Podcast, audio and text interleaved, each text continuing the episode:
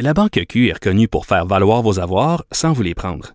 Mais quand vous pensez à votre premier compte bancaire, tu sais, dans le temps à l'école, vous faisiez vos dépôts avec vos scènes dans la petite enveloppe. Hmm, C'était bien beau. Mais avec le temps, ce vieux compte-là vous a coûté des milliers de dollars en frais, puis vous ne faites pas une scène d'intérêt. Avec la Banque Q, vous obtenez des intérêts élevés et aucun frais sur vos services bancaires courants. Autrement dit, ça fait pas mal plus de scènes dans votre enveloppe, ça. Banque Q, faites valoir vos avoirs. Visitez banqueq.ca pour en savoir plus. On accueille notre nouvelle collaboratrice Léa Strelitsky qui sera avec nous le mercredi. Léa que vous connaissez, qui est autrice, humoriste et mère de famille. Bonjour Léa. Salut. Écoute, je suis très très contente euh, de t'avoir à l'émission parce qu'on s'est côtoyés souvent euh, dans le cadre de nos très longues carrières, mais jamais euh, jamais très près. Donc je suis contente que la radio nous réunisse aujourd'hui pour qu'on puisse parler de toutes sortes de sujets ensemble de façon sporadique. Et là évidemment, le sujet de l'heure, c'est la rentrée scolaire. je sais pas comment toi tu vis ça, mais de mon bar, on dirait que je passe de la zénitude la plus complète à l'hystérie la plus totale. Oui, mais moi aussi, je suis vraiment contente de t'en parler. Puis pour vrai, euh, même si on ne faisait pas de la radio ensemble en ce moment, je pense que je t'aurais quand même appelé juste pour savoir comment tu gères. Parce qu'on est toutes les deux mères de trois enfants. À deux, on a un village. Euh, et euh, moi, pareil, je pense, mais tu sais, l'année, ça a été ça. Ça a été des espèces d'émotions complètement en dents moi, c'était cette courbe-là que j'essayais d'aplatir. C'était la courbe de mes émotions. Euh, puis là, sincèrement, la rentrée s'en vient et je suis soulagée. Là. Je le vois vraiment comme une ligne d'arrivée. Euh, quel que soit le temps que ça va durer, je ne sais pas combien de temps mes enfants vont avoir le luxe d'être assis sur euh, les bancs de l'école. Mais sincèrement, n'importe quel nombre de jours, je vais quand même être un peu contente. Mais je suis contente qu'on règle ça d'emblée. C'est-à-dire, je pense qu'on a tous euh, et toutes, euh, les pères, les mères, là, une petite gêne à dire que euh, on a trouvé ça quand même un peu long. Puis à un moment donné aussi, on était un peu au bout de nos ressources. Puis je sais là que beaucoup de gens qui nous écoutent sont en train de penser. puis le commentaire est légitime là. Ben pourquoi vous arrêtez pas de vous plaindre de vos enfants si vous vouliez pas d'enfants, vous aviez juste à pas en faire. Mais c'est pas ça qu'on dit là. C'est juste qu'on n'est pas des profs, on n'est pas des enseignants, on n'est pas des éducateurs spécialisés, on n'est pas des géos, on n'est pas des éducatrices, des éducateurs en camp de jour. Puis à un moment donné, moi, je sais pas, mais j'étais au bout de mes ressources. Vraiment, je me suis sentie dépassée, je savais plus quoi faire et j'étais absolument euh, consternée par euh, l'espèce pas l'abandon, mais la façon dont à un moment donné, j'ai renoncé à contrôler, genre les heures de tablette, parce qu'à un moment, tu sais, c'était le système D, là, on était vraiment le ah pied du mur, puis advienne que pour Moi, c'était ça. Ben vraiment. Puis quand je dis que je suis passée par toutes les émotions, c'est que tu sais, il y avait des jours autant où je trouvais ça merveilleux d'avoir de l'espèce de temps volé euh, à l'enfance de mes de mes enfants, où est-ce que je pouvais passer du temps avec eux que normalement j'aurais pas eu.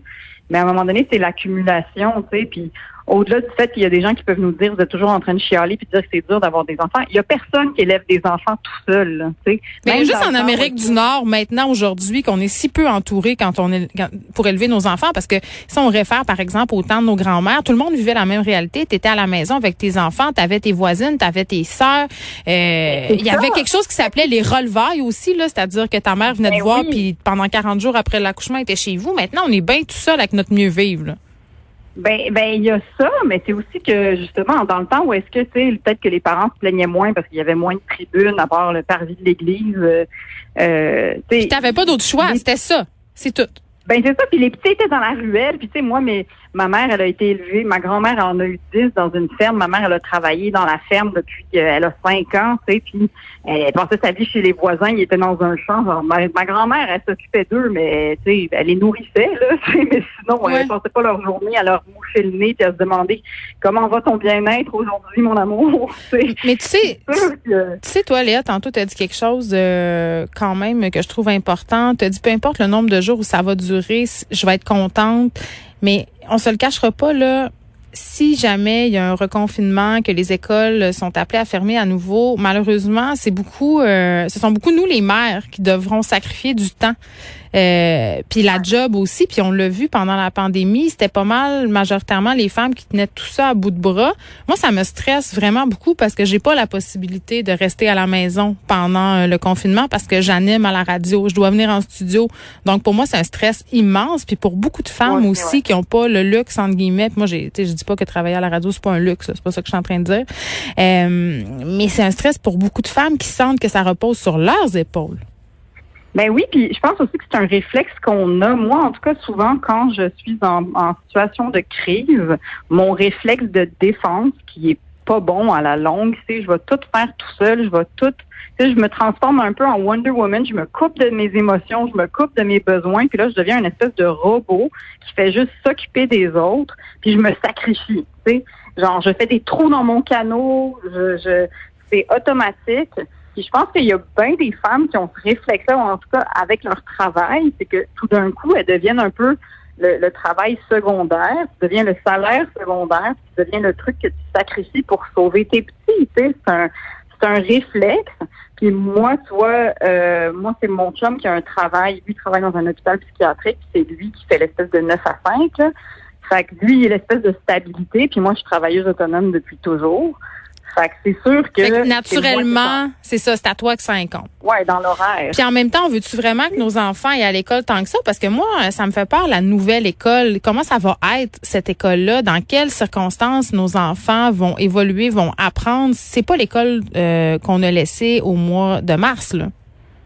Non, c'est sûr. Euh, il y a un peu d'une roulette russe là-dedans aussi. Là, on se le cachera pas. Il y a toujours une part de risque. J'avoue qu'à l'heure actuelle, c'est aujourd'hui, euh, j'ai vu dernièrement, on est on est sous la barre des 100 cas. Puis ça, je sais, ça m'encourage. Je suis comme ok, au moins il mais ok, mais la bulle, ça va être 26 personnes. Y a-tu pensé? Je veux dire, moi, j'ai trois ben enfants dans trois écoles différentes. Ça veut dire que mes enfants vont être en contact avec 90 personnes par jour sans masque?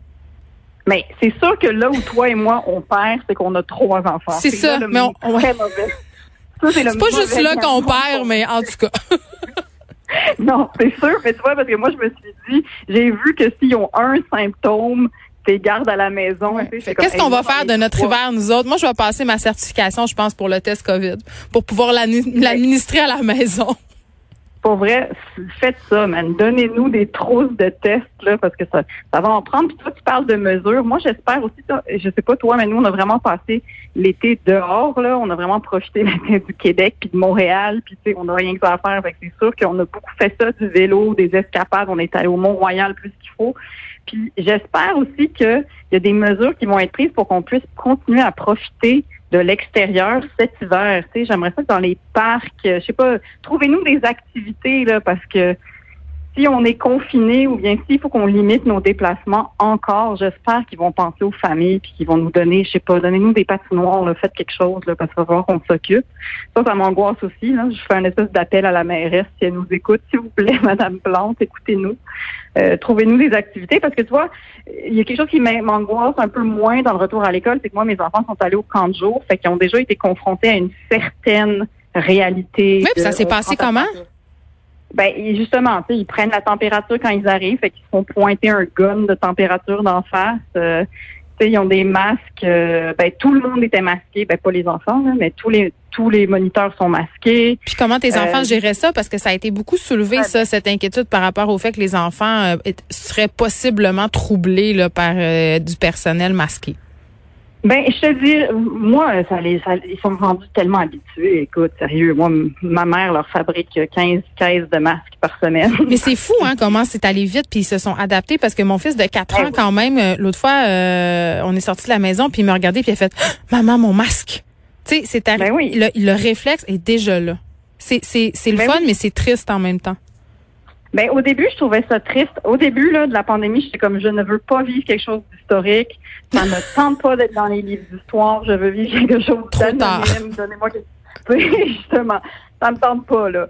Mais à un moment donné, je nous trouve résilients. Je trouve que, tu sais, il y en a du monde qui chiale contre les masques. Hey, sérieux, le prix est pas cher à payer, là. Mais qu'est-ce que ça t'enlève comme liberté individuelle de porter un masque? Moi, c'est ça que je comprends pas.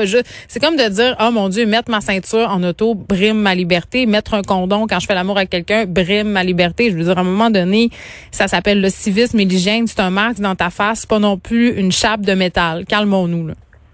Ben non, mais je suis complètement d'accord, là, mais je sais pas. Je pense qu'il y a des il y a du monde qui se font un devoir de remettre en question l'ordre puis ce qu'on leur impose. Là aussi, c'est un peu leur identité, comme comme est mon préado, par exemple. Tu sais, j'existe parce que je remets en question ton autorité.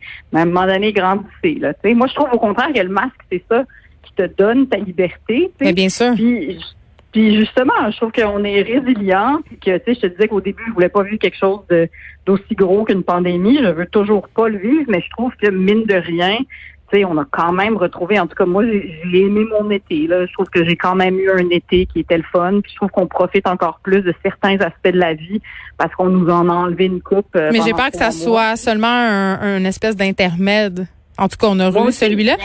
Mais en terminant, Léa, il nous reste un petit peu de temps. Est-ce que tu as envisagé, puis c'est sûr que oui, là, euh, on veut pas y penser, puis on vit dans le déni, euh, au fait que peut-être il y avait un de tes enfants qui allait ramener la COVID à la maison, allait la développer ou la transmettre, euh, ou te la transmettre? Mais oui, mais comme je te dis, moi j'ai un mari qui travaille dans un hôpital. Puis, fait que t'es déjà exposé à ce risque-là. Ben exact. Fait que ce risque-là, je l'avais puis quand on était dans le pic de la vague, là, puis il fait tout son espèce de protocole de, il arrive à la maison, il met son linge dans la dans la laveuse, euh, il se désinfecte, il va dans la douche et compagnie, tu sais. Mm. Puis il continue à le faire même s'il y a juste un cas dans l'hôpital psychiatrique où est-ce qu'il travaille. Sauf que donc oui, j'y ai pensé. Puis tu sais, sincèrement, euh, euh, là où j'ai peur, c'est que j'ai peur que les notre réseau d'écoles publiques moi, mes enfants vont à l'école publique, puis j'ai peur que ce réseau-là a énormément souffert de coupures et a été carrément désuet, tu sais, dans, dans, dans beaucoup de cas. Puis j'ai peur qu'on